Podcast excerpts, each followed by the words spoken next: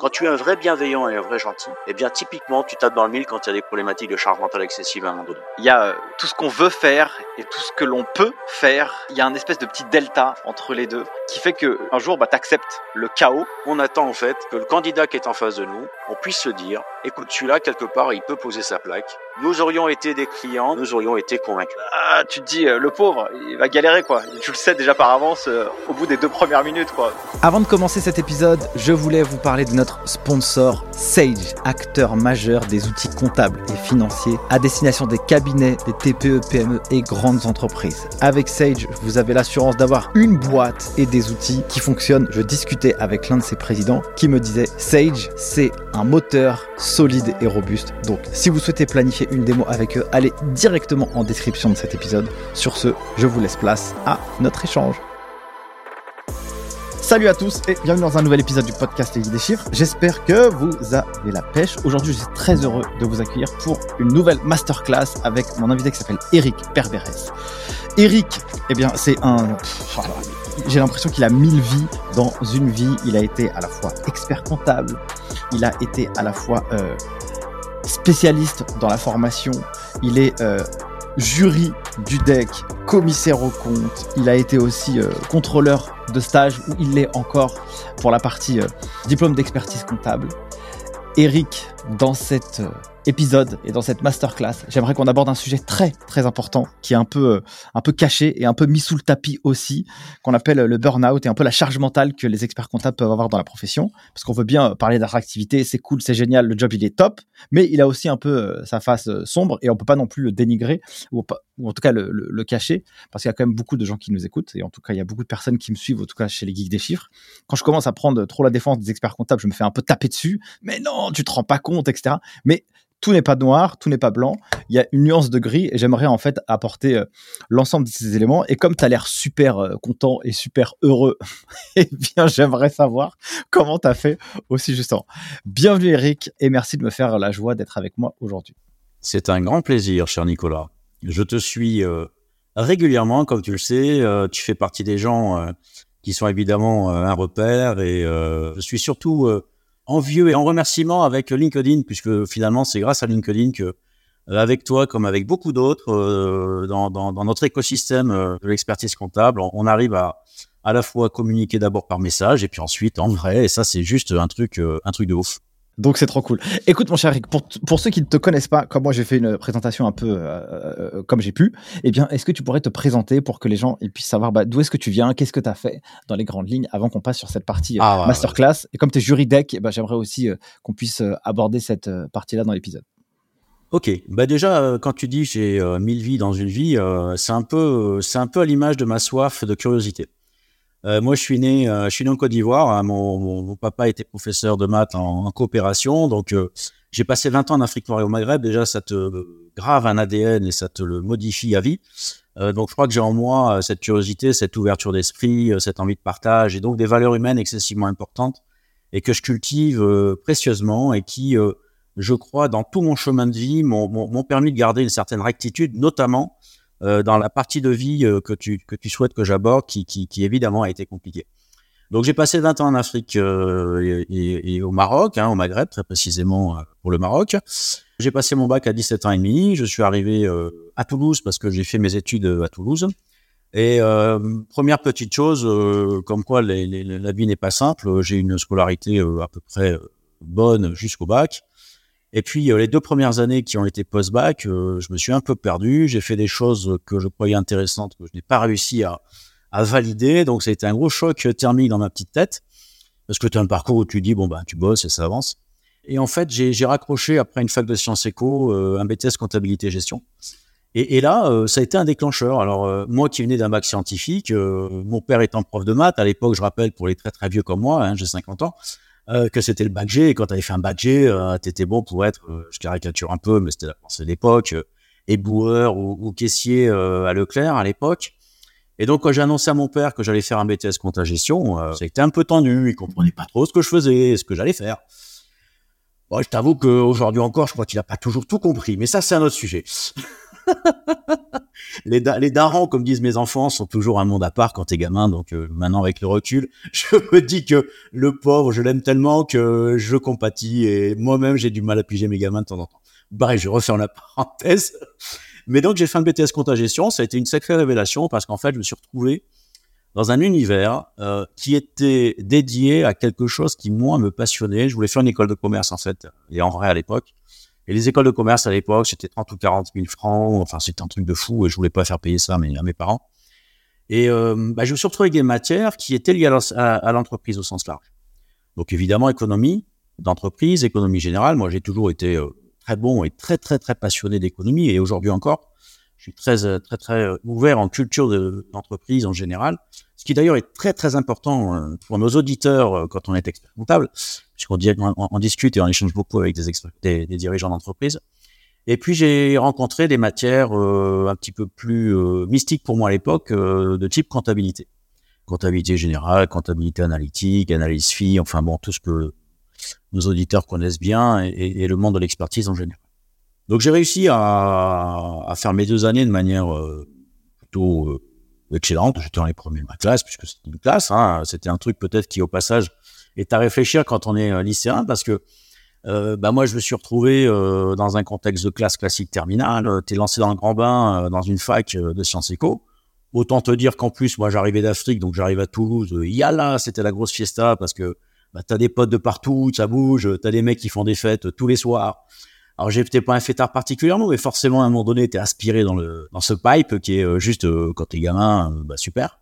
Et là de me retrouver dans un BTS, bah, ça m'a vachement encadré. je me suis retrouvé dans une classe avec des profs qui nous suivaient individuellement, qui évidemment mettaient des coups de schlag quand tu bossais pas ou quand tu n'avais pas de bons résultats, parce qu'ils percevaient que tu pouvais faire mieux. Donc si tu veux, moi, j'ai besoin de ça et bah, j'ai fait deux années super et j'ai passé mon BTS bah, haut la main. J'ai vraiment bien validé. J'ai bah, beaucoup bossé, euh, mais, ça s'est bien finalisé.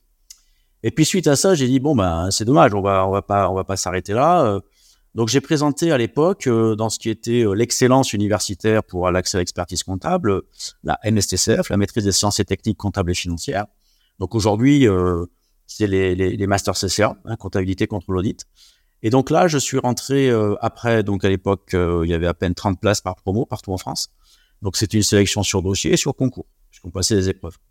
Donc j'ai été pris et puis euh, à nouveau je suis rentré dans un monde qui m'a particulièrement euh, plu et notamment avec une directrice de maîtrise avec qui j'avais très très bon contact. Et donc j'ai rencontré mon universitaire et tout ce qui tout ce qui était lié. Alors il y avait évidemment des matières qui m'emmerdaient ou des profs qui m'emmerdaient, mais ça c'est normal. Mais globalement euh, c'était quelque chose qui m'a sacrément porté. Et puis une classe avec une fois de plus des individus, des humains avec qui j'ai pour certains gardé contact encore aujourd'hui dont euh, l'un de mes meilleurs amis qui a été mon témoin de mariage et on a fait notre maîtrise ensemble.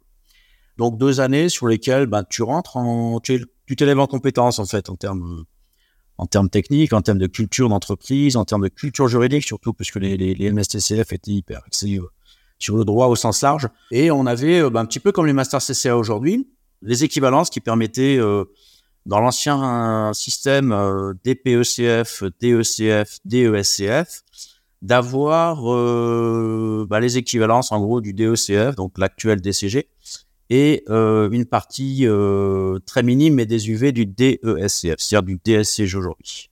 Donc ça, ça se passait à l'IA de Toulouse, et puis stage aussi, puisque moi j'ai fait un stage volontaire, c'était pas obligatoire, mais j'ai bossé entre mon, en gros, mon, ma licence et mon master dans une filiale de Bouygues à Toulouse dans le service comptable et financier pendant deux mois.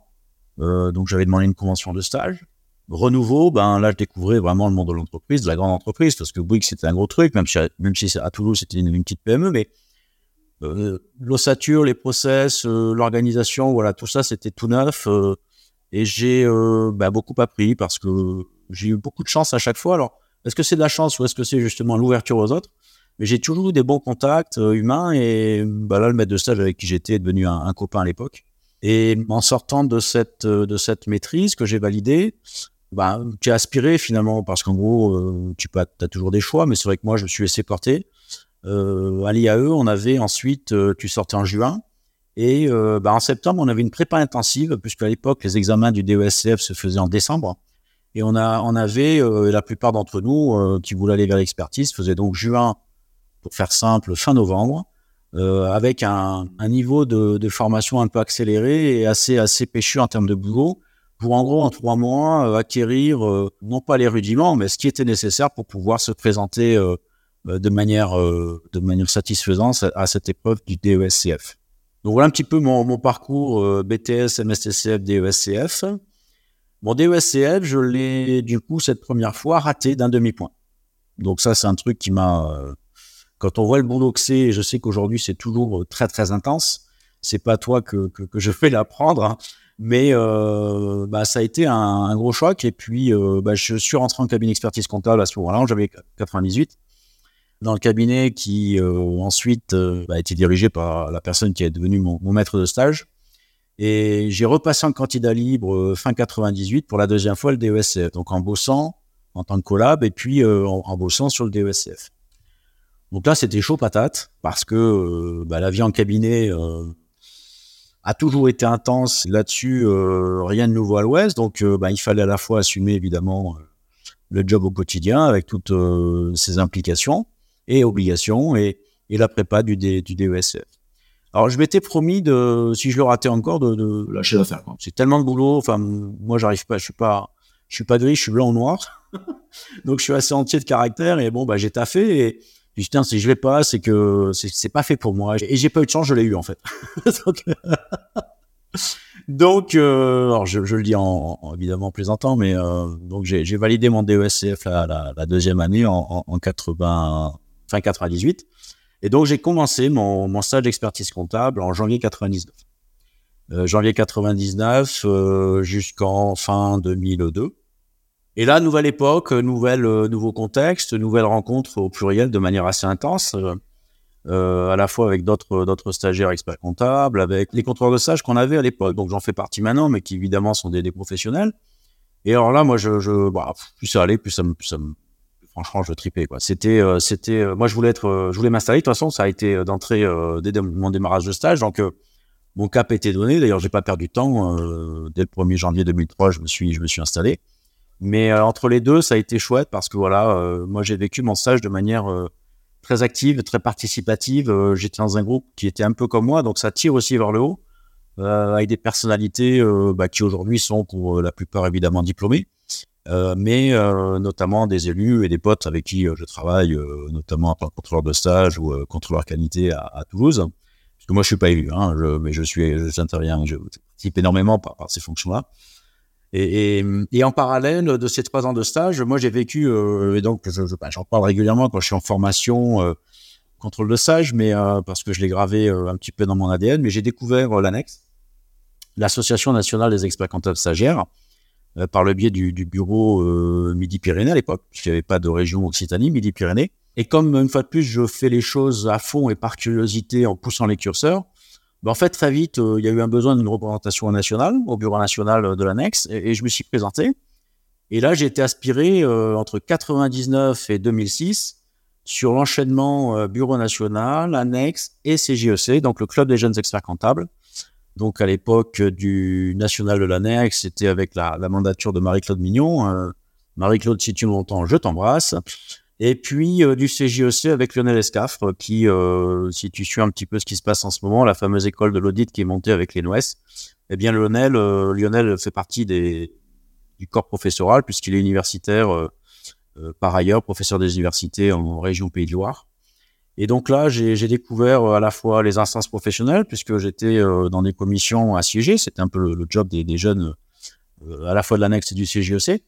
Donc de voir l'institution, de voir les projets, la stratégie, la stratégie de, de, de, métier, et puis avec des gens bah, globalement comme moi, c'est-à-dire très intéressés, très curieux, très investis, d'autres régions et avec bah, des parcours eux-mêmes assez originaux. Et, je me suis franchement éclaté. Alors, c'était beaucoup de boulot parce que euh, bah, tu bouges tout le temps. Euh, tu es en déplacement euh, pour les réunions nationales, pour euh, tout un tas de choses. Et j'ai fini euh, cette époque de, de ma vie en 2006 en étant bah, rapporteur de, des, des estivales du CJEC e et de l'annexe, lesquelles estivales ont eu lieu là il y a un mois à Montrouge. Et donc, bah, j'y étais, puisque j'y suis revenu, cette fois avec Vision. Mais j'y étais aussi à quatre ans puisque j'avais été euh, contacté pour intervenir dans une un atelier sur la, le recrutement du premier collab pour un, cabinet.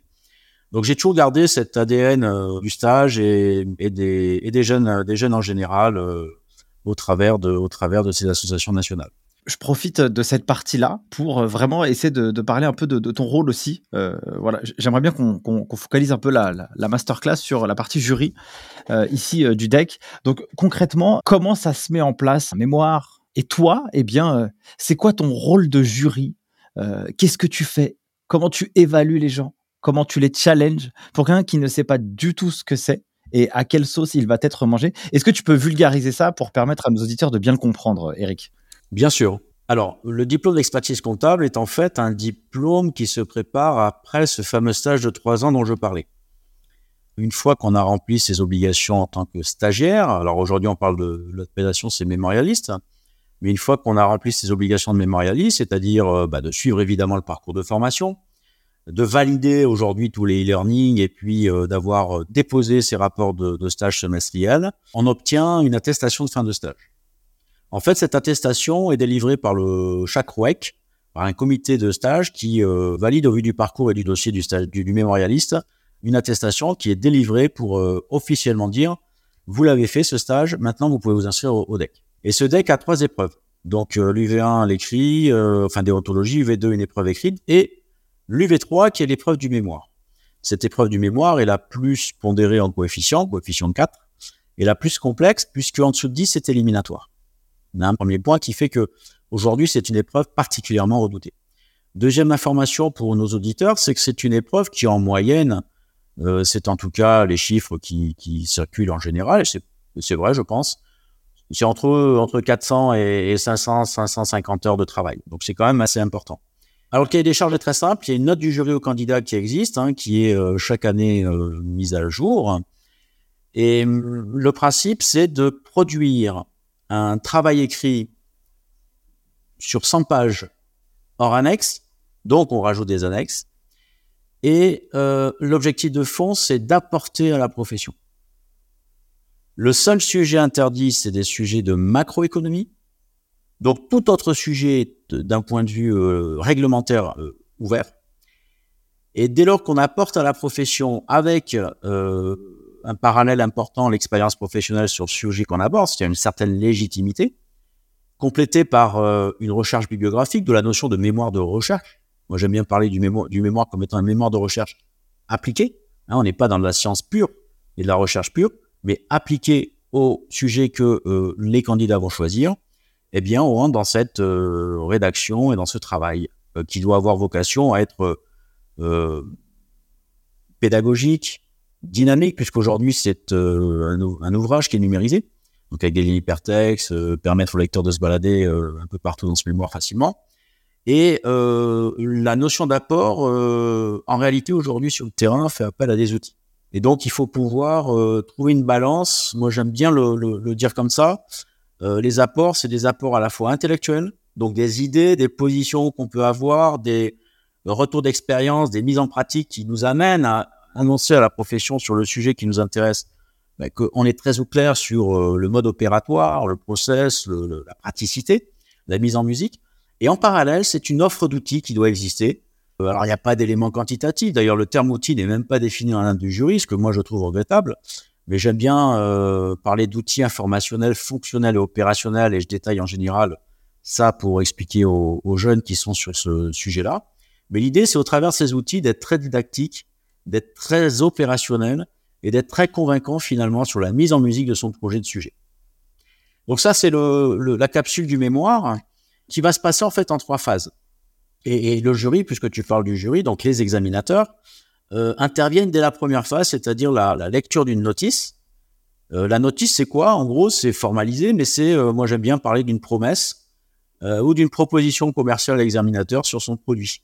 Alors une promesse, pourquoi? On s'engage, on s'engage à annoncer euh, et à faire donc ce fameux contenu rédactionnel de 100 pages et ses annexes en apportant la profession, je fais exprès de le rappeler, euh, avec un cahier des charges qui va être que l'on donne une problématique.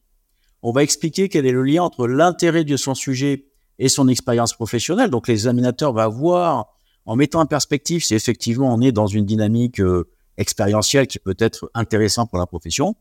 Et puis, on va demander aux mémorialistes, ce qui euh, pose souvent un, vrai sujet, euh, une recherche bibliographique assez, assez dense, qui va être jaugée.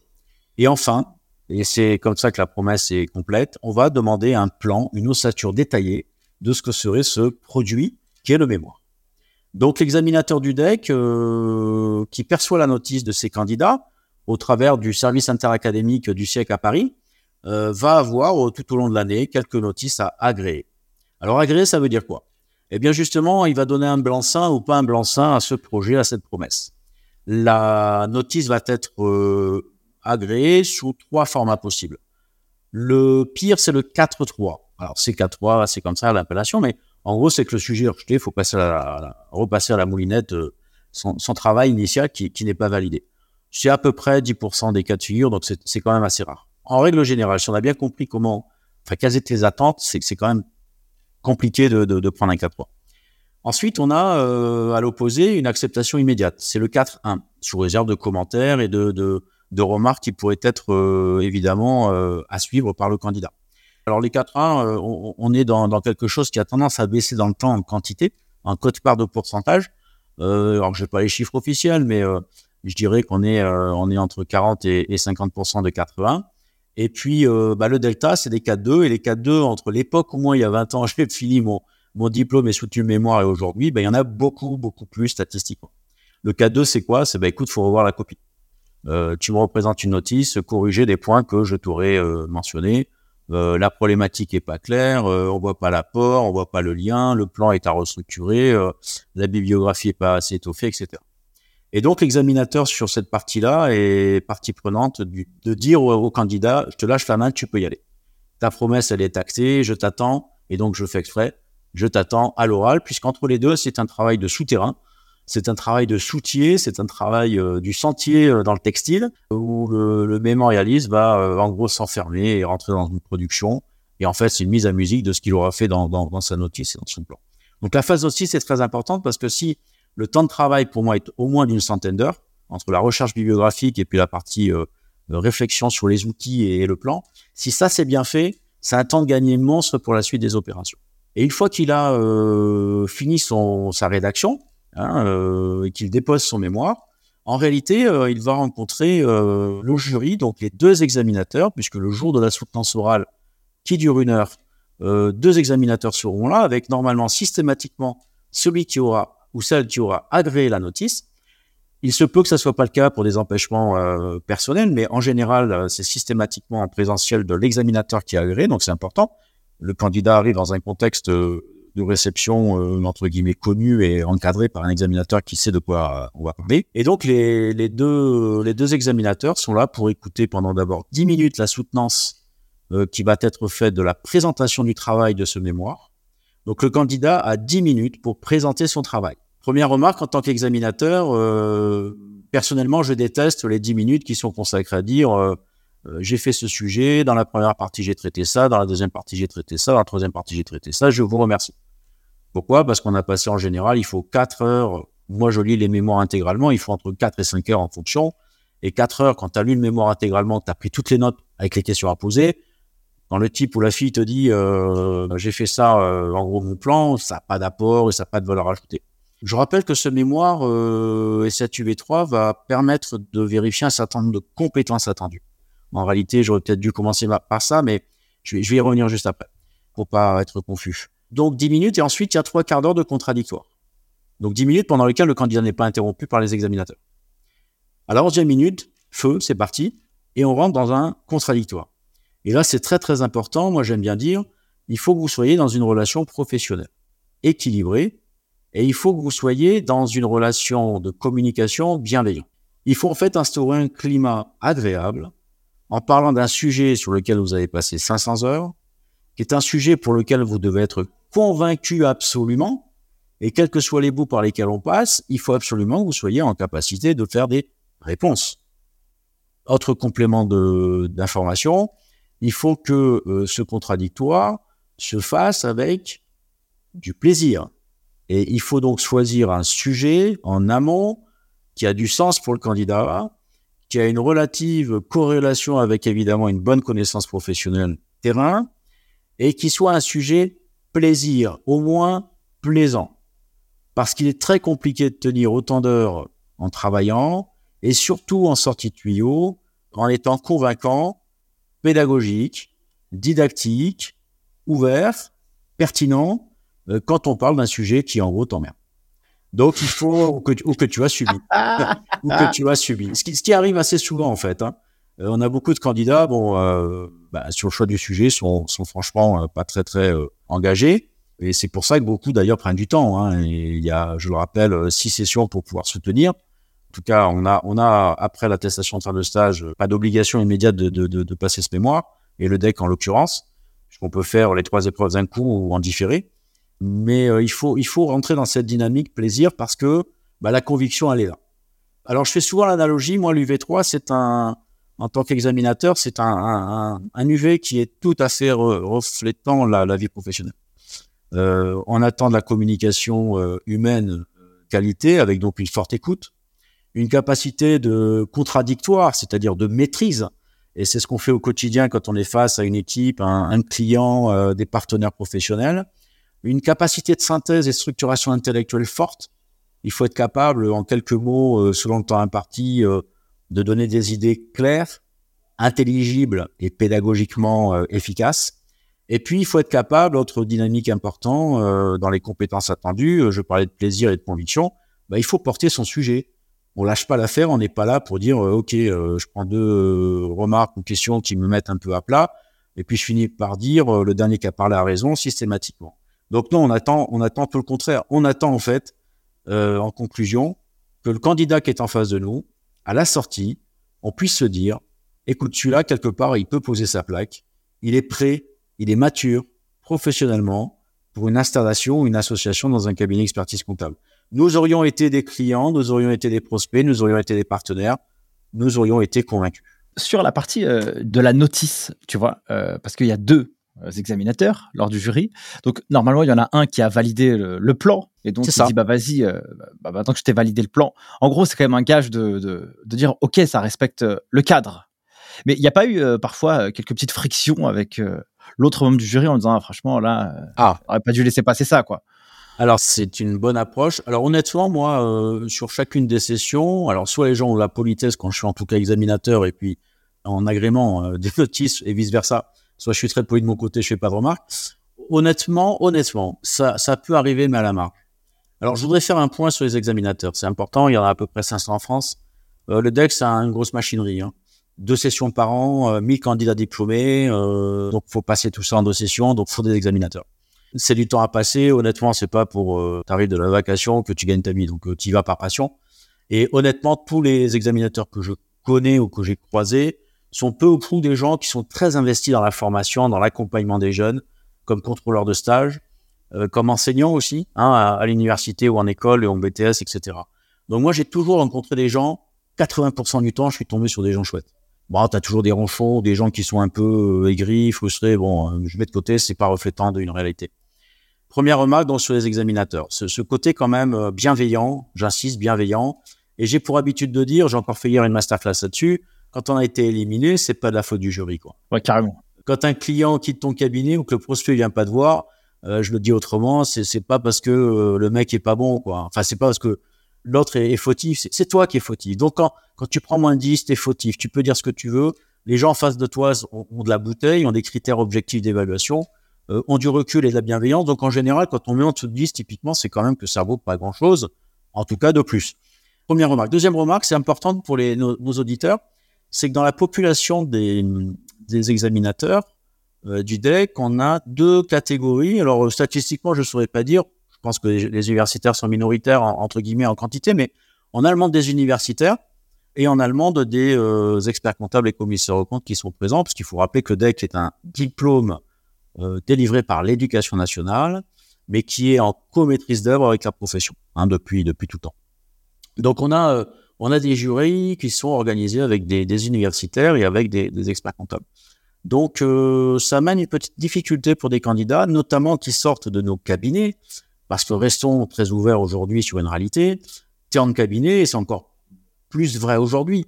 Euh, moi, de mon temps, on touchait à beaucoup de choses. Aujourd'hui, les cabinets sont très structurés, Et on a des candidats quand même qui peuvent passer leur mémoire euh, et donc avoir fait trois ans de stage en ayant très très peu fait, par exemple, d'audit ou en n'ayant pas eu beaucoup d'ouverture sur des missions euh, particulièrement exceptionnelles ou, élargies.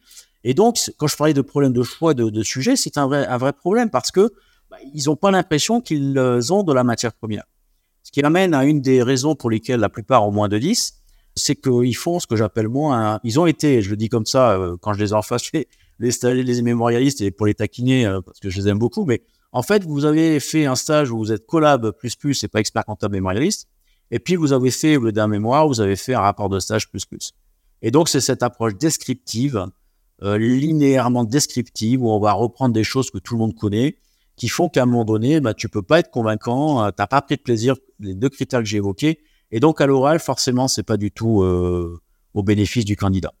Donc j'ai cru comprendre que la partie 10 euh, minutes, c'était pas celle qui te plaisait le plus. Pas qu'elle me plaît pas le plus, c'est qu'on ne peut pas intervenir. Je le rappelle parce qu'il y, y a, encore des examinateurs. Moi, j'ai vu des expériences qui interrompent. Normalement, on a, donc en fait, l'examinateur est en retrait, il est en phase écoute. Alors, du coup, comment on fait euh, C'est quoi les, les, bons conseils ou les bonnes pratiques que tu pourrais donner à des, euh, à des candidats pour qu'ils puissent quand même euh, susciter l'intérêt sur ces 10 minutes durant lesquelles bah, il bah, y a que eux qui parlent en fait? Alors, c'est très très simple. tu viens de dire susciter l'intérêt. J'ai un triptyque que moi j'aime beaucoup, que j'utilise quasiment quotidiennement, y compris dans mes accompagnements ou en formation. C'est le triptyque curiosité, esprit critique, pertinence. Quand tu dis susciter de l'intérêt, moi je le dirais autrement. Comment est-ce que je fais quand j'arrive pour présenter pendant 10 minutes mon travail de 500 heures? Je fais exprès le rapport, c'est à peu près ça. Pour susciter l'intérêt, c'est-à-dire être pertinent. Bon, il bah, n'y a pas photo. Je vais travailler. C'est un autre travail. En fait, le mémoire, c'est trois phases. La notice, la rédaction, la soutenance. Mais pour moi, ça n'en fait qu'une. Parce que si la notice, on s'engage mal, la soutenance se passera mal. Si la notice se passe bien, mais que la rédaction, on a été euh, complètement pourrave et euh, on a bossé euh, les notes en éventail l'été en travaillant à moitié, euh, moi, c'est le cas d'un candidat que j'accompagne il y a deux ans, ben, tu prends une tôle parce que parce que t'as pas poussé. Je reviens à ça, c'est toi qui es fautif, c'est pas quelqu'un d'autre. Donc, il faut trouver la pertinence de l'angle d'attaque. Et moi, j'aime bien dire, écoutez, vous allez vous faire du jus de cerveau parce qu'il va falloir maintenant que vous avez fait ce travail, trouver comment l'apporter sur un plateau de manière originale. Alors là, quand tu parles d'originalité dans notre métier, nous ne sommes pas des artistes, c'est bien connu. On est plutôt des bleus euh, dans le disque que des verts ou, des jaunes, mais forcément, tu commences à parler grec ou latin, ce qui ne sont plus en tant que langue morte que des langues parlées au quotidien. Donc les mecs te regardent et ils comprennent pas très bien, mais euh, c'est tout à fait ça. Alors je ramène à notre métier. Euh, quand tu as une synthèse sur un, sujet donné, quel qu'il soit, pour un client à faire, ce qu'on fait malheureusement tous la plupart du temps, c'est qu'on va être très technique. Et en réalité, qu'est-ce qui se passe? Si tu es très attentif, bah, t'arrêterais de faire ça au bout de quelques années parce que les mecs en face, ils comprendraient puis ça les intéresse pas. Donc, en fait, il faut trouver un angle d'attaque qui soit dans un, un, rapport à la fois dans le champ lexical et le vocabulaire et, les outils que tu utilises euh, attractifs. Et en même temps, il faut que tu les amènes dans une spirale euh, qui les surprend et qui va les faire atterrir à un moment donné en disant Ah ouais, c'est pas mal. L'effet waouh, voilà. Alors, ça, c'est le top, c'est quand tu as euh, des très bonnes notes, mais je crois que c'est ça, c'est le Graal, c'est se dire il faut que je suscite un intérêt. Tu as utilisé le très très bon terme et euh, je vais essayer d'être original sur mon angle d'attaque. Alors ça veut dire quoi? Eh bien, je vais essayer de prendre différemment mon, mon, sujet. Alors par exemple, je peux me positionner sur la soutenance orale sur une perspective de mon sujet. Ça m'empêche pas de faire un petit un petit rappel de, de ce qu'on y trouve dans le mémoire, mais de montrer que euh, au moment où je soutiens, c'est d'autant plus vrai que par exemple, alors je sais pas, le type qui va faire un, mémoire sur la facturation électronique, bon, on est quasiment dedans. Tu peux faire euh, une présentation d'un retour de, terrain dans certains pays qui, euh, comme euh, le Portugal ou l'Italie, ont mis en place la facturation électronique et, et d'amener tranquillement à ton mémoire. Ça, ça peut être une manière de faire.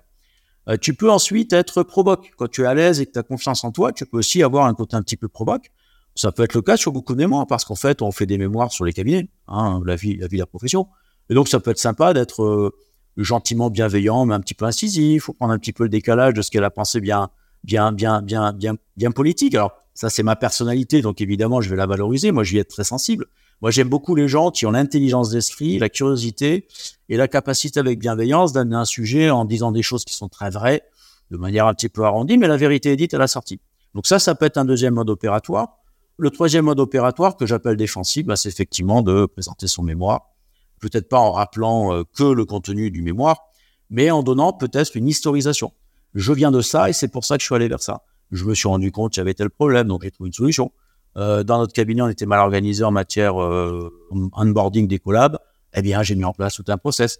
Euh, on avait du mal à trouver des, rec des recrutements euh, de collabs, donc on est parti sur l'alternance et j'ai fait un mémoire pour expliquer comment bah, cette partie de l'alternance et l'accompagnement par le cabinet, c'est les premiers étages de la fusée, que si c'est bien fait, on peut garder des gens à vie parce qu'on on aura su faire. Donc on peut partir d'une historisation, hein, pour finir, c'est trois, trois approches, qui va permettre de se projeter à nouveau dans le mémoire et dans la soutenance des 10 minutes. C'est quoi euh, les pires choses que tu as vues euh, dans la soutenance, toi, dans ton expérience? J'en ai pas parlé, mais ça va être un peu en lien avec ce qu'on verra après. C'est évidemment le problème de la confiance en soi, et donc en l'occurrence de l'absence totale de confiance en soi, couplé à un problème de légitimité d'être là, ce qu'on appelle la théorie de l'imposteur. Et j'ai souvenir d'un candidat, alors je dis le pauvre parce que j'ai tout fait pour essayer de le... Enfin, on a tout fait, on était deux, pour, le, calmer, etc., mais qui, qui ressoutenait après une note inférieure à 10, donc qui revenait une deuxième fois. Bon, c'était euh, moyen, on va dire, pour être gentil, mais euh, il n'a pas, il a quasiment pas pu, euh, en fait, soutenir. C'est-à-dire que il est arrivé tremblant, il est arrivé livide, tu sentais qu'il il souffrait. C'était un garçon qui était en souffrance grave et puis s'est mis à un moment donné à savoir des larmes. Enfin, moi, je pense qu'il a compris que ça allait mal se passer pour lui, mais il s'est mis un petit peu euh, une pression. Il a apporté en fait cette pression avec lui. Et donc, c'est le pire souvenir que j'ai, c'est-à-dire qu'on a eu quelqu'un qui, n'arrivait pas à, se lancer sur le première phase, qui est à la fois sur un bac plus 8 et quand même euh, assez rare, hein, parce que bah oui, euh, les, les, personnes qu'on a sont quand même des gens qui ont un background professionnel, qui ont l'habitude d'être.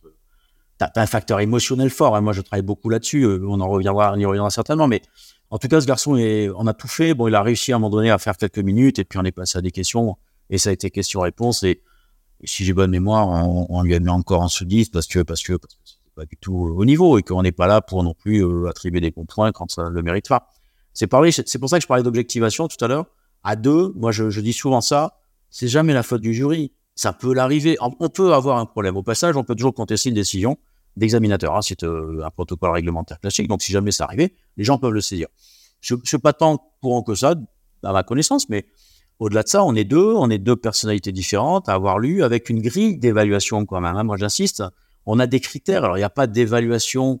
Euh, souvent, on me demande euh, c'est quoi la pondération entre l'écrit et l'oral, etc. Je vois certains sur les réseaux sociaux qui donnent des réponses. Il n'y a rien d'officiel, donc moi je suis dans la règle. Il n'y a rien d'officiel, je ne communique pas sur un document qui n'existe pas. Par contre, on a des critères symptomatiques avec des grilles et des items en ligne sur l'oral et l'écrit. Et en fait, à deux, on va objectiver que ça cadre avec la note globale qui aura été l'évaluation numérisée, hein, 10 sur 20, 15 sur 20, 8 sur 20, de cette UV3 et de cette épreuve. Mon pire souvenir, c'était ça. Mon deuxième pire souvenir, c'était la dernière session. Euh, et ça, je pense que ça va beaucoup être plus utile euh, pour euh, ceux qui nous écoutent et qui risquent d'y passer un jour. C'est qu'on a eu le prototype même. Alors, j'étais avec un confrère parisien. On a quelqu'un qui avait à l'inverse une affirmation de soi absolue. Mais tu vois, du côté de l'affirmation de soi détestable, c'est qu'en plus, quand t'es mauvais, c'est juste horrible. C'est-à-dire que le mec, on essayait gentiment de lui expliquer que tout ce qu'il disait, c'était du vent, il enfonçait des portes ouvertes, puis c'était pas fondé. Puis c'était un sujet qu'on était à deux à bien maîtriser. Et, le type avait tellement d'outrecuidance qu'en plus, euh, quand il a vu que ça commençait à sentir euh, le roussi pour lui, il a balancé les associés en disant, mais c'est pourtant comme ça qu'on pratique dans le cabinet. Et là, je l'ai regardé, je me suis arrêté, j'ai dit, mais vous êtes super confraternel comme garçon, en fait. Ah, il m'a regardé, il a bloqué. Mon confrère était mort de rire, on a eu un, besoin d'une petite pause et de, resp de, respiration, mais on l'a regardé, il dit, vous rendez compte votre attitude? Vous êtes en train de vouloir rentrer dans une profession réglementée où la confraternité est quelque chose d'essentiel, et on vous met en panique parce que ce que vous vous dites et ce que vous vous avez écrit n'est pas bon, et vous nous dites en gros que c'est les associés qui ont validé euh, le mémoire et qui en plus, euh, il est ici une pratique du cabinet.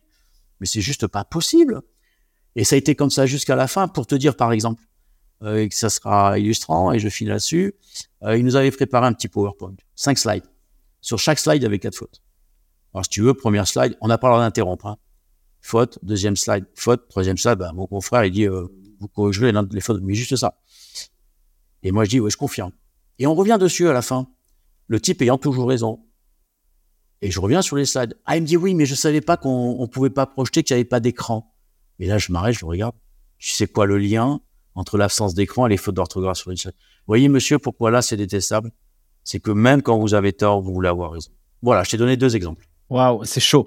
Et inversement. Ah, euh, attention, attention, c'est minoritaire. Hein. Oui, bien sûr. Non, mais j'imagine un peu le sentiment euh, de l'examinateur à ce moment-là où bah, il y en a, il a peur. Alors donc, c'est un peu stressé, tu es un peu mal à l'aise, tu sais pas comment faire, tu vois. Donc, tu essayes un peu de l'aider tant bien que mal, tu vois. Donc, c'est un peu aussi gênant et un peu malaisant. Mais du coup, euh, ah, tu te dis, euh, le pauvre, il va galérer, quoi. Tu le sais déjà par avance au bout des deux premières minutes, quoi. Même pas au bout des 30 premières secondes, tu dis que ça va être chaud, sauf si on renverse vraiment la tendance.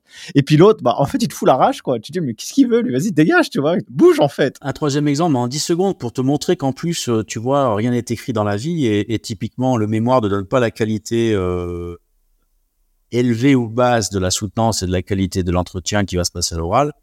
J'ai souvenir aussi d'un garçon qui avait fait un mémoire. Je lisais, je comprenais pas tout. Il y avait beaucoup d'informatique. Et je me suis dit, c'est pas possible. Quoi. 100 pages là-dessus, le mec, il a fait de la compile. Alors, j'ai pas été chercher pour on a un logiciel au niveau national si on le souhaitait pour pouvoir voir s'il y a, il y a, du, du, plagiat. Ouais, mais bon, je suis pas passé par là. Mais donc, en général, quand on, arrive, on, fait un échange avec notre examinateur, globalement, et rapide, hein, parce que c'est quand même une journée qui est dense. Et je lui dis, on fait le point sur les, mémoires. Le premier qu'on allait avoir, c'était lui. Je dis, moi, là-dessus, euh, voilà, euh, je vois pas ce qu'il a écrit. Euh, J'attends l'oral avec impatience pour vraiment euh, qu'on puisse s'assurer que c'est vachement de code informatique, c'est vachement de process là-dessus. Bon, il était d'accord avec moi. Et en fait, on a eu un candidat. On est sorti de là, il a pris 16. Il nous a retourné et bluffé. Et en fait, c'était un gars qui était avec un doctorat de maths et d'informatique, qui était dans un big, qui avait été recruté par une compagnie d'assurance, qui bossait dans cette compagnie d'assurance, et tout son mémoire en, fait porté sur et je depuis moi j'en parle parce que je trouve que c'est très pertinent euh, sur un des, des concepts de l'audit légal en France qui est l'échantillonnage. Et en fait, il te remettait en cause complètement et il a raison, il te remettait en cause complètement nos méthodes statistiques de sondage. Et en gros, il te disait, il te, prouvait, il nous l'a, il nous l'a confirmé par, oral, euh, sans aucune contestation possible, même sans être mathématicien, euh, que bah, on partait sur des échantillons qui étaient insuffisants pour tirer des, règles sur une population. Je fais très ça, mais c'était en gros ça. Et ce garçon a été euh, bluffant de qualité euh, technique, humaine et pédagogique parce que voilà, pour rassurer tout le monde aussi, il était parti de très bas dans notre perception à nous. Moi, j'aime beaucoup le terme de perception et je travaille beaucoup là-dessus. Bah, ça démarrait très très mal pour lui par principe, puisqu'on était persuadé qu'il a fait du Piaget et qu'il avait rien rédigé lui-même. Et donc, il a été naturellement capable en très peu de temps, hein, au moins d'un quart d'heure, entre la soutenance et les cinq premières minutes, il nous a mis d'équerre. Il nous a foutu assis au fond du siège. Parfait. Écoute, euh, c'est trop bien pour clôturer cette partie-là, euh, mon cher Eric. On va euh, bah, passer du coup aussi pour cette deuxième partie de la masterclass, plutôt sur la partie burnout, parce que sinon on sera obligé de, dépasser trop le timing de, de l'épisode. Est-ce que tu peux un peu expliquer les prémices de cette expérience que tu as vécue? À quel moment? Dans quel contexte? Comment c'est arrivé petit à petit? Qu'est-ce qui s'est passé? Comment tu t'en es sorti? Et comment tu as ouvert un peu la porte vers un autre chemin? D'abord, très honnêtement, avant de savoir que c'était ça, je ne le savais pas et j'en étais pas conscient. Il y a un gros travail à faire. Euh, il y a un gros travail à faire sur les préventions. Alors, j'aime pas parler de burn-out, ouais, mais je parle plutôt de charge mentale. Euh, ce qui, ce qui touche, euh, parce que le burn-out, c'est la, la, la, la, phase amont excessive, c'est l'éruption volcanique de la charge mentale. C'est quand ça déborde trop, c'est la goutte qui fait déborder le vase. Donc, je préfère parler de charge mentale même si le terme historique euh, euh, avait été euh, trouvé il y a une trentaine d'années par une chercheuse en sociologie sur le sur les femmes et à juste titre et c'est encore vrai aujourd'hui malheureusement qui avait effectivement un rôle de un rôle de maman un rôle de, femme de, de, de femme organisatrice de la maison et de la vie de la maison et du foyer et puis de vie professionnelle hein. le du terme charge mentale c'est ça. Avant de savoir ce que c'était moi j'en étais pas conscient et j'en avais jamais entendu parler. C'est pour ça qu'aujourd'hui je plaide pour un travail sur la prévention on pourra y revenir qu'est-ce qui se passe? Bon, En général, dans notre euh, job, comme je te l'ai dit tout à l'heure, une fois que tu as validé ton deck, moi je voulais m'installer, je me suis installé, puis euh, haut la main, haut les cœurs, énergie débordante, tu fonces. Et puis tu fonces, et puis, et puis en général, tu es quand même, dans notre profession, on est quand même taillé pour ça. On avance, on a des œillères, et puis on est plutôt très dynamique, entrepreneurial en général. Et euh, on rentre les dossiers, on recrute les collabs, on gère les problèmes au quotidien, parce qu'on ne gère en général que des problèmes, faut être très clair. Et euh, on nous appelle que quand il y a des problèmes, que ce soit l'équipe ou que ce soit les clients. Alors tu as l'énergie débordante, et puis euh, à un moment donné, il y a, ça a été mon cas, j'adore ce que disait Feu Jacques Chirac, les emmerdes, ça arrive en escadrille. C'est-à-dire j'ai passé moi un petit peu plus de dix ans sans aucun problème, à m'éclater au quotidien, mais vraiment. Et puis à un moment donné, j'ai eu un problème avec une salariée d'homme, c'est parti en appel, j'ai gagné trois ans de ma vie. une autre salariée qui s'est barrée en nous laissant en plan et on a découvert qu'évidemment on avait des cadavres dans les placards, plus un détournement de fonds, donc euh, procédure juridique, pénale, des problèmes personnels. Euh, à l'époque, euh, moi j'ai divorcé, et puis des problèmes de, gestion, de, relations avec les clients. Moi j'ai vécu en fait l'avant 2012 et l'après. Je dis ça comme ça parce que souvent et, et, et les confrères qui qui, qui m'écouteront, je pense, sont peut-être à peu près, en tout cas, j'ai souvent eu ce retour. Ça a été une époque où on a commencé à voir un changement dans la mentalité des gens. Je trouve que la société a, a, a, a passé un cap et, et moi j'avais connu euh, ce monde d'avant entre guillemets où on était avec un, un, certain aura, on nous écoutait au sens où on avait une respectabilité, une notabilité et puis quelque part euh, après ça ça a changé. Alors moi ça m'a pas posé de soucis mais quand au quotidien, tu as des mises en cause relatives sur des tas de trucs, quand tu fais un travail qui est globalement de qualité, et que tu as toujours, même si c'est une minorité de clients qui viennent t'embêter là-dessus, ben, quand tu as d'autres sujets en parallèle qui te prennent la tête, ben, à un moment donné, c'est très compliqué. Euh, à la même époque, j'avais un, client, c'est la seule fois de ma vie professionnelle, qui m'a mis au tribunal en référé pour une mise en cause, que j'ai gagné aussitôt. Hein, donc ça, ça, mais, ça m'a beaucoup, beaucoup, beaucoup marqué. Il faut travailler avec un avocat. J'ai appelé l'ordre, faut expliquer les problèmes. Enfin bon, et puis moi, j'étais déjà, euh, comme aujourd'hui, j'étais, j'étais entre guillemets connu, euh, donc euh, tu vis très mal aussi ce côté mise en cause. Enfin, moi, il y a beaucoup de choses qui humainement m'ont fait heurter. C'est, cette cette charge d'accumulation de problèmes qui, à un moment donné, bah, ça s'est fait très simplement. Je suis arrivé après mes vacances d'août 2016. J'ai pas pu ouvrir ma messagerie pendant un mois. Et là, la troisième semaine, j'ai dit Eric, il y a un problème. Et il se trouve que j'avais mon médecin généraliste qui était une cliente, et puis elle passe au cabinet pour, pour je sais pas quoi. Et puis je la reçois mon, dans mon bureau, comme ça fait avec mes clients. Euh, et puis je sais pas, elle me voit, elle me connaissait bien, elle me dit, oula, ça va pas. Et là, je suis parti en là. Et bon, je l'ai consulté, et puis euh, derrière, ça a été euh, diagnostiqué. Alors, entre les deux, moi, j'ai pas fait, euh, j'ai pas fait l'excès qui amène. Je, connais quelques confrères hein, qui sont ou de personnes en général, parce que c'est c'est le pire. C'était hospitalisé, c'était HS complet. Moi, j'ai pris par avance un petit peu la, problématique et donc j'ai été euh, été accompagné notamment avec des médicaments et d'antidépresseurs tout simplement. Hein, c'est ce qui permet d'abaisser le, curseur que le cerveau met en termes de, stress général. Donc j'ai vécu avec des antidépresseurs pendant un an et demi, un an et demi, moi qui prends pas de médicaments, bon c'est comme ça. J'ai accepté sans problème. Par contre, j'étais radical dans, les choix qui ont suivi parce que j'avais quand même vu venir ça. Moi, je sentais qu'il y a des choses qui me heurtaient, mais plus dans la relation humaine et dans le travail dans les symptômes euh, de la pathologie. Et donc, euh, j'avais commencé à travailler sur ça et, j'ai accéléré vitesse grand V en me disant, bah, je vais vendre, je vends le cabinet, je rejoins un groupe parce que là, en solo, moi, déjà la profession, euh, dès le début des années 2010, je voyais pas d'avenir en indépendant pur. Je voyais qu'il fallait être un maître d'œuvre et un chef d'orchestre hyper polyvalent et hyper bon. Ce que j'ai à peu près réussi à faire, parce que j'ai quand même géré un cabinet pendant toutes ces années sans problème en le développant, en ayant très peu de, de, rotation chez mes, chez mes clients et collabs. Donc, je pense que j'ai à peu près fait le taf et le job. Mais euh, là, je suis arrivé au point en me disant, bon, avec tout ce qui va arriver, que je voyais arriver, et on est dedans, euh, il faut être dans une structuration de cabinet avec des services dédiés, organisés. Et, moi, je voulais revenir à ce que je ne faisais plus beaucoup. Euh, c'est vraiment du conseil auprès des clients. Puisqu'en fait, on est dans un job où tu gères de la bobologie euh, collab et clients au quotidien, des emmerdes. Et à un moment donné, moi, j'avais pas fait bac plus 8 pour faire des écritures comptables et gérer ce genre de problématiques. Qu'on qu ne m'envoie pas, je caricature parce que j'ai peu de temps, mais je suis arrivé à un stade aussi où en fait je me suis ennuyé intellectuellement dans ce, dans ce métier sur la partie purement euh, cœur de métier. Et euh, j'avais beau euh, tourner à droite et à gauche et avoir déjà des activités complémentaires, heureusement que je les avais, mais c'est aussi quelque chose qui m'a amené à changer mon, mode opératoire. Donc j'ai vendu mon cabinet après avoir trouvé des structures de transaction de cabinet à un groupe dans lequel je suis rentré. Bon, ça s'est pas bien passé, j'ai dit rapidement et je suis parti. Bon, peu importe, c'est un sens de la vie. Mais euh, voilà, voilà comment les choses se sont passées pour moi.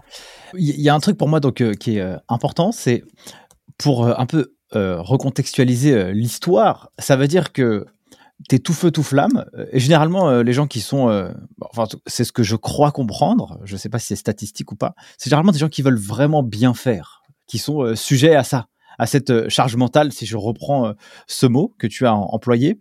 C'est vraiment des gens qui veulent bien faire, tu vois, ils veulent bien faire leur taf, ils veulent, ils, parfois aussi, ils ont un peu du mal à dire non, et donc ils s'en mettent toujours un petit peu plus euh, sur les épaules. Et en fait, toi, tu le vois pas parce que, en fait, c'est comme si que tu mets une brique supplémentaire un peu sur le, sur le dos, et donc c'est un peu indolore au fur et à mesure du temps qui passe.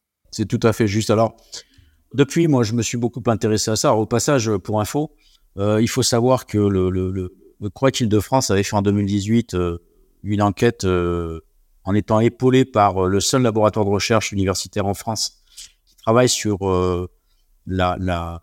l'état de santé mentale et physique des dirigeants. C'est donc le laboratoire Amarok, dirigé par le professeur Torres à Montpellier.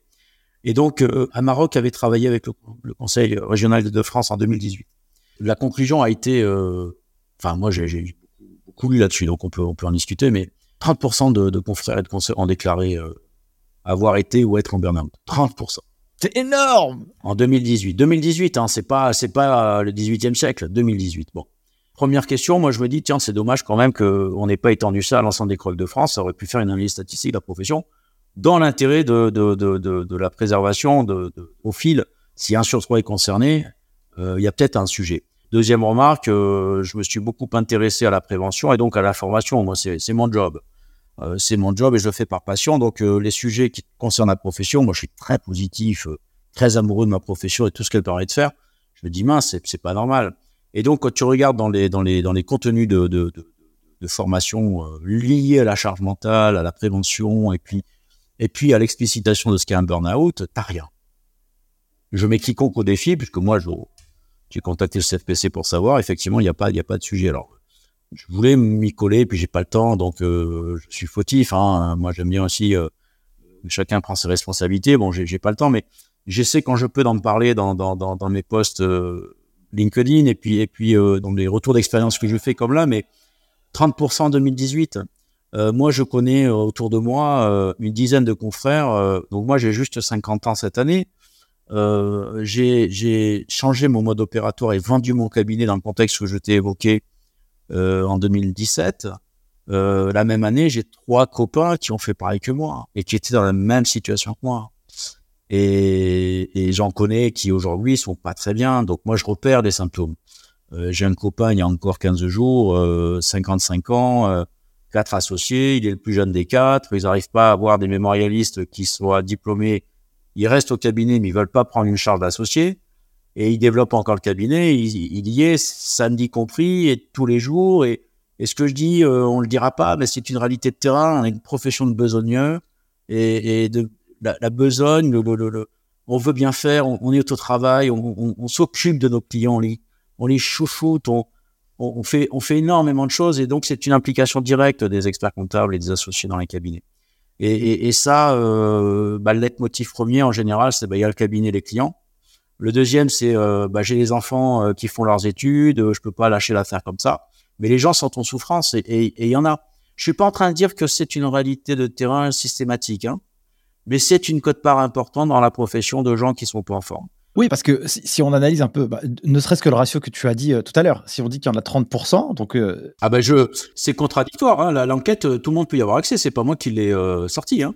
Alors, mais par contre, quand même, en face, du coup, ça voudrait dire qu'il y a quand même 70% où... C'est pour ça. Il y a quand même du positif. Comment on peut déceler, mon cher Eric, les petits problèmes de charge mentale et comment justement on peut les évacuer assez vite? Alors ça, je vais être, en tout cas sur mon retour d'expérience, mais de ce que j'ai pu lire par ailleurs, on est, on est sur des, à la fois des symptômes et des, contextes individuels à peu près, euh, à peu près similaires. D'abord, on a un, gros problème. Euh, moi, je travaille beaucoup là-dessus, euh, personnellement, et puis ensuite dans, mes formations, sur la notion de performance et de réussite. On est dans un dispositif, dans, dans notamment notre, Europe continentale, occidentale, et notamment en France, où depuis la maternelle jusqu'à l'arrivée dans la vie professionnelle, tu es évalué en permanence, tu es noté, euh, tu es tu es catégorifié et, et, et la notion d'échec est jamais accompagnée comme étant euh, une phase d'apprentissage ou une phase normale d'évolution vers ce que j'appelle la réussite qui en général est rare. Le monde anglo-saxon est complètement foutu différemment. Euh, les anglo-saxons, je regardais encore une vidéo YouTube hier soir là d'un gros sportif français qui est aux États-Unis. Évidemment, il est interrogé sur le fait qu'il soit parti aux États-Unis. Pourquoi? Et, et, comment, quand il revient en France, comment il analyse les choses? Le type, il dit, mais j'ai mes enfants qui sont en maternelle aux États-Unis. Vous savez ce qu'on lit sur le plafond euh, qui est peint? In the sky, no limit. Il dit, mon gamin, il a 3 ans.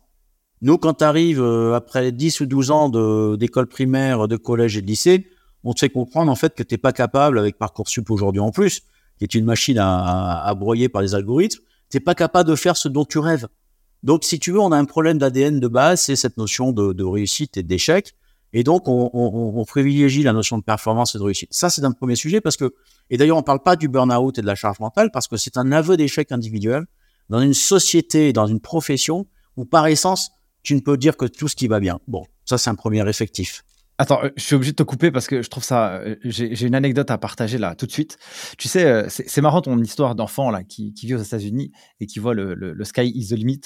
J'ai une petite fille et donc elle est à l'école primaire. Et donc à l'école primaire, eh bien, ils sont dans des classes doubles, tu vois, une classe CP, une classe CE1, je sais pas quoi. Et puis, bah, pour garder la discipline, eh bien, ils, font des lions tu vois. C'est des lions, le lion d'or, le lion vert, le lion rouge, orange, le lion noir si tu t'es mal comporté, etc. Et puis, euh, toute la semaine, c'est une compétition du lion, tu vois. Qui sait qu'aura le lion euh, exceptionnel. Sauf que, en fait, quand l'enfant, il a pas son lion euh, vert ou son lion doré, il est complètement dégoûté. En tout cas, je sais que, à titre personnel, j'ai vu quand même des parents d'élèves qui ont trouvé ce côté un peu négatif, cette histoire de performance ici à, ce si jeune âge en tout cas, moi, j'ai pu voir que ça a des côtés positifs pour certaines personnes, mais pour certaines euh, autres, ça peut être un peu euh, un aveu d'échec et donc te euh, sentiment un peu ah, mince, tu vois, à ce si jeune âge. Bon, alors je vais très vite, j'ai pas beaucoup de temps, donc attention dans tout ce que je dis. Moi, je suis très positif. Hein. Je, je, pense que je pense que Eric, les gens, ils l'ont compris. Hein. Je suis juste en train de de, de, de dire qu'on est déjà, et je, finis juste sur cette partie-là, dans une société où on fait dans, dans, dans l'éducation à la fois, euh, et tu vois, je suis resté sur l'école, mais l'éducation parentale, c'est pareil. Des parents veulent le meilleur pour leurs gamins, donc tu mets une charge sur les gamins, psychologique, tout le monde l'a vécu. Hein. Tu veux que ton gamin soit footballeur professionnel, ingénieur, que sais-je, bah, tu vas euh, systématiser le fait que c'est ça qui est le niveau de performance à atteindre. Bon, je vais, un petit peu plus loin. On est dans une société aussi où, alors c'est le problème pour moi du management aujourd'hui, mais, je, fais exprès, dans le contrôle qualité, c'est pareil. On dit toujours ce qui va mal et jamais ce qui va très bien. Tu vois, c'est quelque chose, moi j'ai fait du contrôle qualité, je partis du postulat qu'on venait voir les choses qui n'allaient pas, mais j'aimais toujours valoriser ce qui allait bien.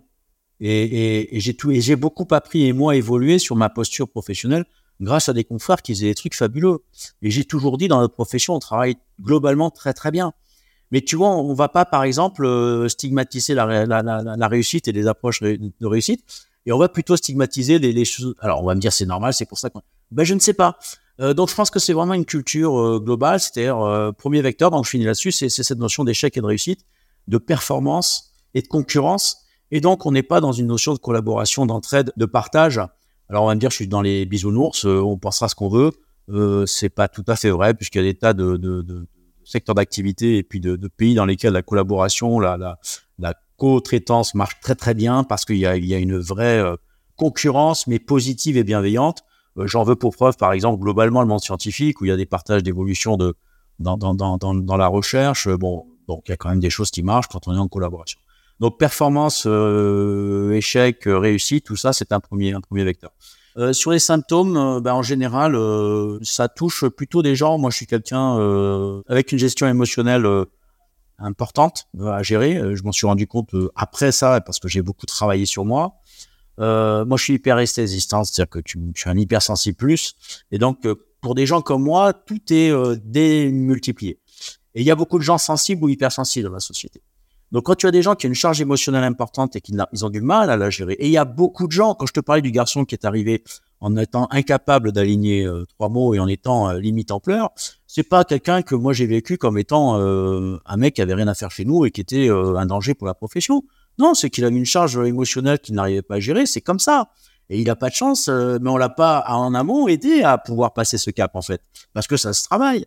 Donc, quand tu as une, gestion émotionnelle compliquée, que tu es émotif, et je vais revenir à des critères qui sont très importants pour moi parce qu'ils sont caractéristiques de ma posture et de ma manière d'être. Quand tu es un vrai bienveillant et un vrai gentil, eh bien, typiquement, tu tapes dans le mille quand il y a des problématiques de charge mentale excessive à un moment donné. Donc ça, c'est un premier, euh, un premier critère si on est dans ces contextes que je viens d'évoquer, warning, warning, warning, pourquoi?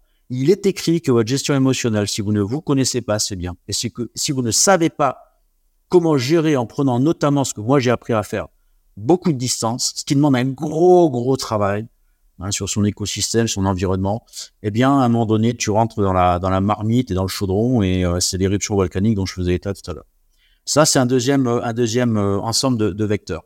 Sur les symptômes purs, ben c'est quoi? Ben C'est en général, moi, de ce que j'ai lu, de ce que j'ai vécu et de ce que j'ai eu comme écho d'autres personnes euh, dans nos métiers ou pas, parce qu'il y a beaucoup de métiers qui sont concernés. Hein.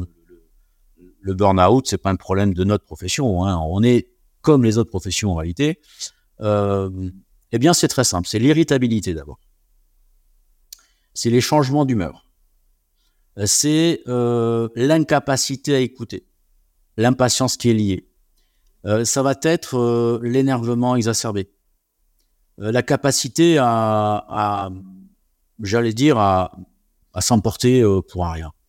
L'absence d'écoute, parce qu'en général, tu es dans un tunnel et puis tout ce qui peut être dit, t'écoutes pas. Et donc, je, je, dirais que face à tous ces symptômes, alors tu vois, je fais une, une analyse individuelle, euh, profil, euh, je répète exprès pédagogiquement, bienveillance, gentillesse, euh, forte émotivité, hypersensibilité. là, tu es dans des zones de risque énormes. Si tu couples ça avec les symptômes que je viens d'évoquer, irritabilité, énervement, alors ça peut être aussi l'apathie complète, le désintérêt complet. Je lâche l'affaire parce qu'à un moment donné, j'y suis plus.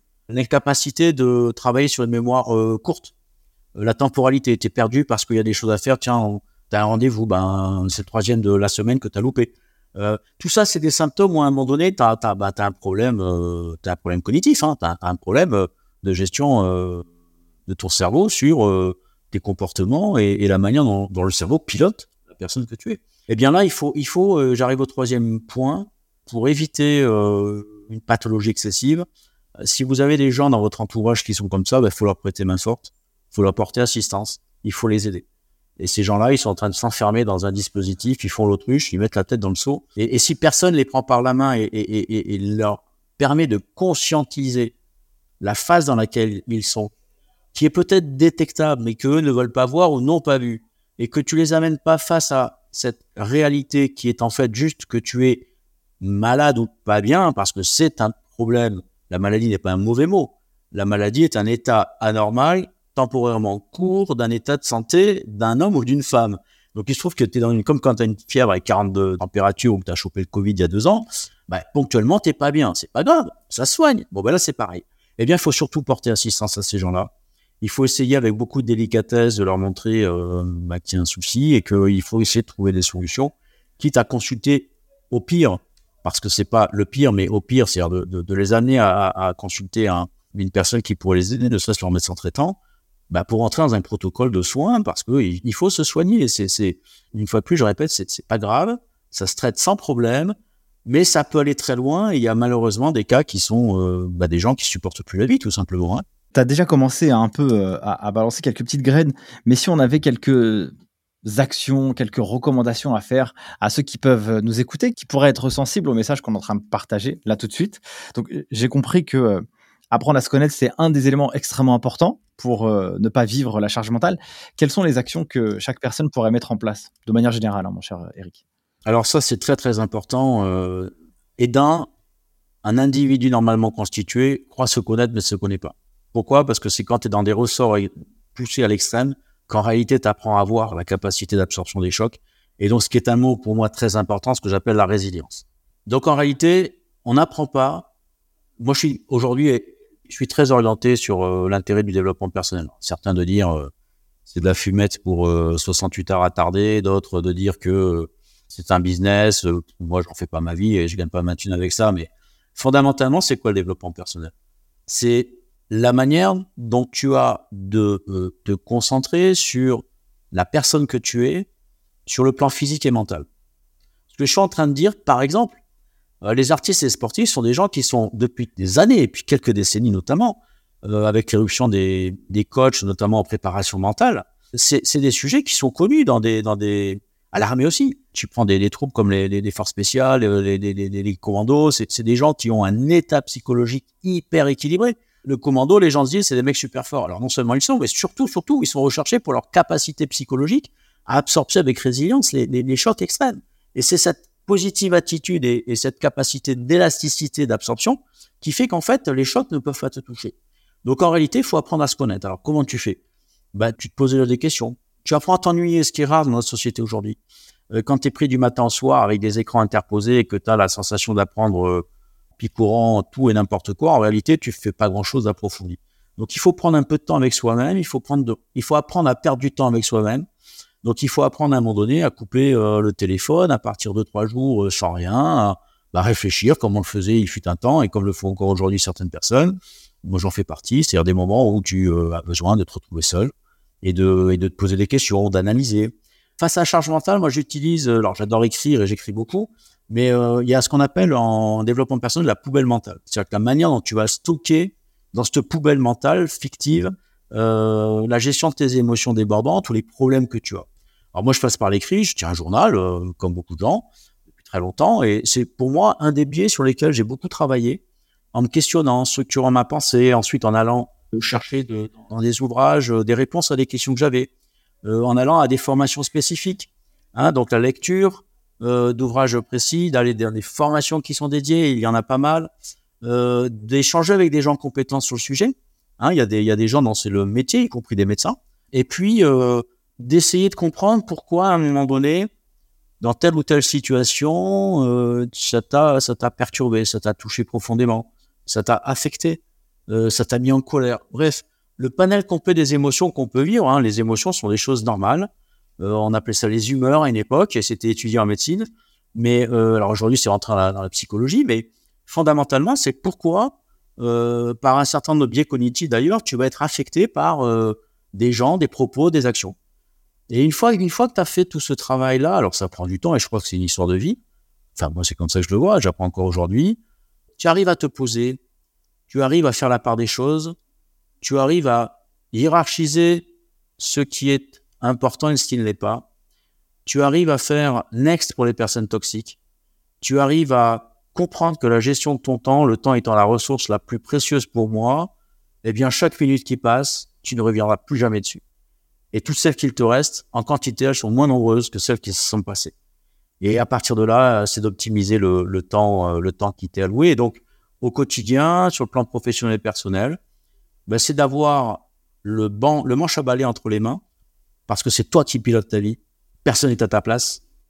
Et euh, les gens ont la capacité, comme pour les examinateurs, d'accuser euh, leur euh, incompétence ou leur comportement quand un candidat a, raté. Non, ton problème, c'est toi. Et donc, chacun a le choix de faire ce qu'il désire faire. Il faut juste à un moment donné avoir ce qu'on appelle du courage ou à la limite de la lâcheté pour décider de faire un abandon dans un contexte qui est trop difficile pour toi. Masterclass, euh, Eric. Merci beaucoup pour, euh, pour cette partie-là. Euh, je pourrais aussi apporter mon expérience euh, personnelle à ce sujet. Je trouve que le mot euh, courage ou lâcheté est très très bien utilisé. Pourquoi? Parce que il y a tout ce qu'on veut faire et tout ce que l'on peut faire. Il y a un espèce de petit delta entre les deux. Mon cerveau veut faire tellement de choses. J'ai ça à faire, j'ai ça à faire, je veux ça, je dois gérer tel client, tel ceci, tel cela, être parfait dans ma maison, être parfait pour ma famille, être super pour euh, mon travail, etc., etc. Et puis bah du coup, euh, entre ce que tu veux et ce que tu peux, il y a une espèce de petit euh, delta qui fait que je pense qu'elle augmente aussi beaucoup ta, charge. J'ai lu un peu cette partie-là un peu par, par le passé où il y avait envie de faire plein de trucs, tu vois.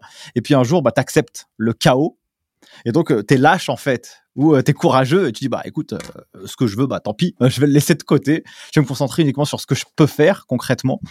Et, et je pense que aussi un autre point que tu as mentionné, c'est le fait de se connaître. Et le fait de se connaître est très important parce que quand tu te connais, bah, tu sais répondre à tes propres besoins.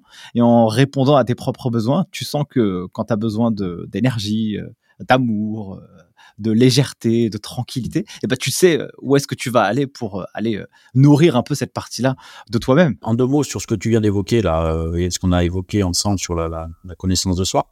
as un triptyque, alors je fais très simple, mais c'est vraiment, ça a été beaucoup travaillé en psychologie humaine et, c'est révélateur d'une réalité. Et c'est très important pour nos métiers. On a besoin d'être dans l'affirmation de soi. Quand tu vas soutenir le deck, on t'attend comme étant en affirmation de ce que tu as fait comme travail, capacité à projeter ta compétence, etc. Donc en fait, la société attend ça. L'affirmation de soi, c'est le haut de l'estrade. Ça commence par la connaissance de soi. Et ensuite, à l'acceptation de soi. Et ensuite, une fois que tu as fait ce travail-là, tu peux aller vers l'affirmation de toi. Pourquoi? Parce que tu es, serein avec toi-même. Il y a de plus en plus de gens, par exemple, qui font des retraites. Des retraites euh, dans des monastères, des retraites euh, en faisant chemin de Saint-Jacques-de-Compostelle, euh, en partant trois jours sur le GR20, tout ce que tu veux. Tu peux prendre ce que tu veux en louant un, chalet dans un coin paumé, en étant dans une cabane au fond des bois. Euh, il y a beaucoup d'écrivains qui ont écrit là-dessus. euh, cette notion de se retrouver avec soi-même, je crois que c'est important.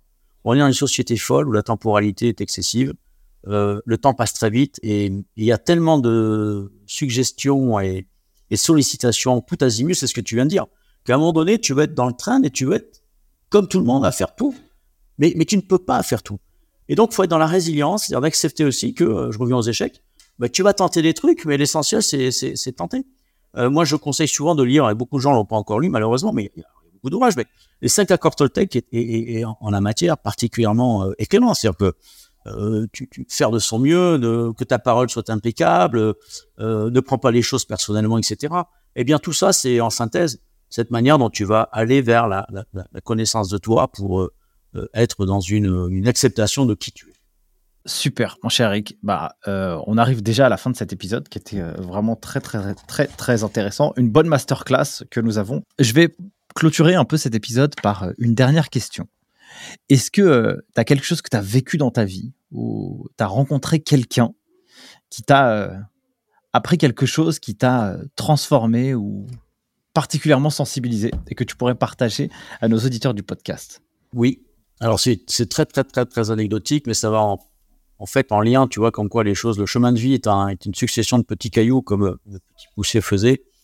Quelque chose qui m'a, dans la temporalité, qui m'a marqué, mais euh, il y a très peu de temps d'ailleurs, ça m'est revenu. Mon ancien maître de stage m'avait dit à l'époque où justement j'étais à l'annexe et je sais, donc très emballé, très dans la représentation des jeunes, évidemment dans l'opposition avec la génération vieillissante en fonction. Euh, il me regardait très sage et on discutait de tas de trucs parce que j'échange avec lui. Et il m'a regardé, il me dit, tu sais, Eric, tout ce que tu es en train de dire, c'est super, c'est très très bien. Mais ce qu'il faudra, c'est que tes convictions, dans 20 ans, tu les mêmes et tu les appliques. Et si tu veux, il y a, y a, pas très très très longtemps, ça, comme quoi le cerveau, tu vois, il enregistre des, il enregistre des sons, des fois t'entends, mais t'écoutes pas. mais tu stockes. C'est le principe de, des rêves. Hein. D'ailleurs, la nuit, euh, on comprend pas. Des fois, tu dors pas. En fait, le, cerveau, il est enregistré. C'est une chambre de résonance énorme. Et tu as des machins qui vont se téléchoper à ce moment-là. Pourquoi? Tu ne sais pas. Mais c'est écrit. C'est là-dessus qu'il faudrait travailler. Eh bien là, ça m'est parvenu il y a pas longtemps. Enfin, ça m'est revenu du moins en mémoire. C'est-à-dire que là, l'idée de fond, c'est quoi? Il m'a appris indirectement. D'abord, ne fais pas aux autres ce que tu ne veux pas qu'on te fasse. Et puis qu'ensuite, dans la vie, euh, quand tu réussis potentiellement, parce que finalement, il a dans les métiers où, globalement, comme je dis souvent, un expert comptable qui s'installe, il fait pas la manche euh, dans la rue, euh, comme il y a dans, certains métiers qui crèvent la dalle. On est quand même une profession de nantis, il faut aussi arrêter de pleurer sur soi. Bah, c'est quand tu vas être justement parvenu et dans la réussite, rappelle-toi de tout ça.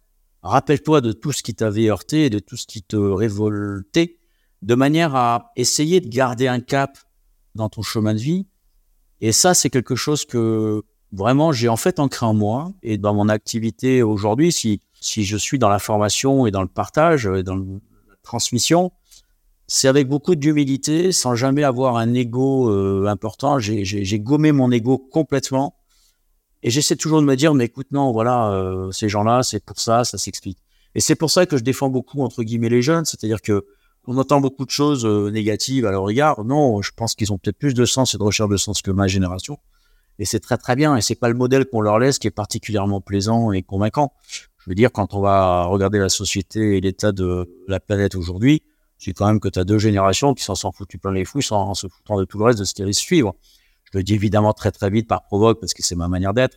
Mais c'est une manière aussi de réfléchir à, attention, c'est bien beau aujourd'hui de faire des leçons de morale, mais euh, il faut garder un cap à un moment donné et être cohérent avec soi. Merci à toi, mon cher Eric, d'avoir participé à cet épisode. Si les gens veulent te retrouver, on les envoie sur ton profil LinkedIn pour te faire un petit coucou. Avec plaisir. Bah, merci beaucoup, en tout cas, pour euh, toute la valeur apportée euh, dans cette discussion. Je prends un grand plaisir à pouvoir discuter avec toi. En tout cas, merci pour tout, mon cher Eric.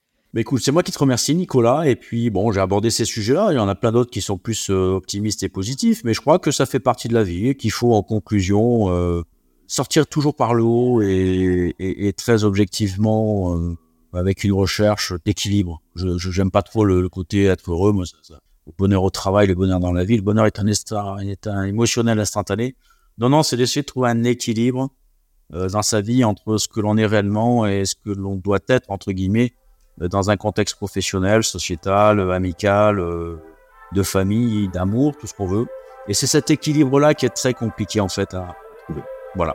Merci à tous. En tout cas, merci Eric. Euh, J'espère que cet épisode vous a plu, mes chers amis auditeurs du podcast Les Guides des Chiffres, toujours plus nombreux à nous suivre chaque semaine. Ça fait plaisir. Sur ce, je vous souhaite le meilleur pour la suite et à la semaine prochaine. Ciao Merci d'avoir suivi cet épisode jusqu'à maintenant. Si vous êtes arrivé ici, n'hésitez pas à mettre un gros 5 étoiles pour soutenir le taf. Et si vous souhaitez aller encore plus loin avec les geeks des chiffres, deux manières de le faire. La plateforme en ligne lesgeeksdeschiffres.com où vous pouvez préparer le DCG et le DSCG à distance ou si vous êtes étudiant en DCG ou aspirant à le devenir, vous avez un guide qui a été écrit aux éditions Duno qui vous montre la marche la plus rapide pour valider votre diplôme et avoir un mindset, un état d'esprit d'apprentissage extrêmement vertueux. Et si vous êtes un cabinet, eh bien n'hésitez pas à l'offrir à vos collaborateurs juniors pour les aider à valider leur diplôme et les encourager dans cette démarche. Sur ce, merci à vous et à la semaine prochaine.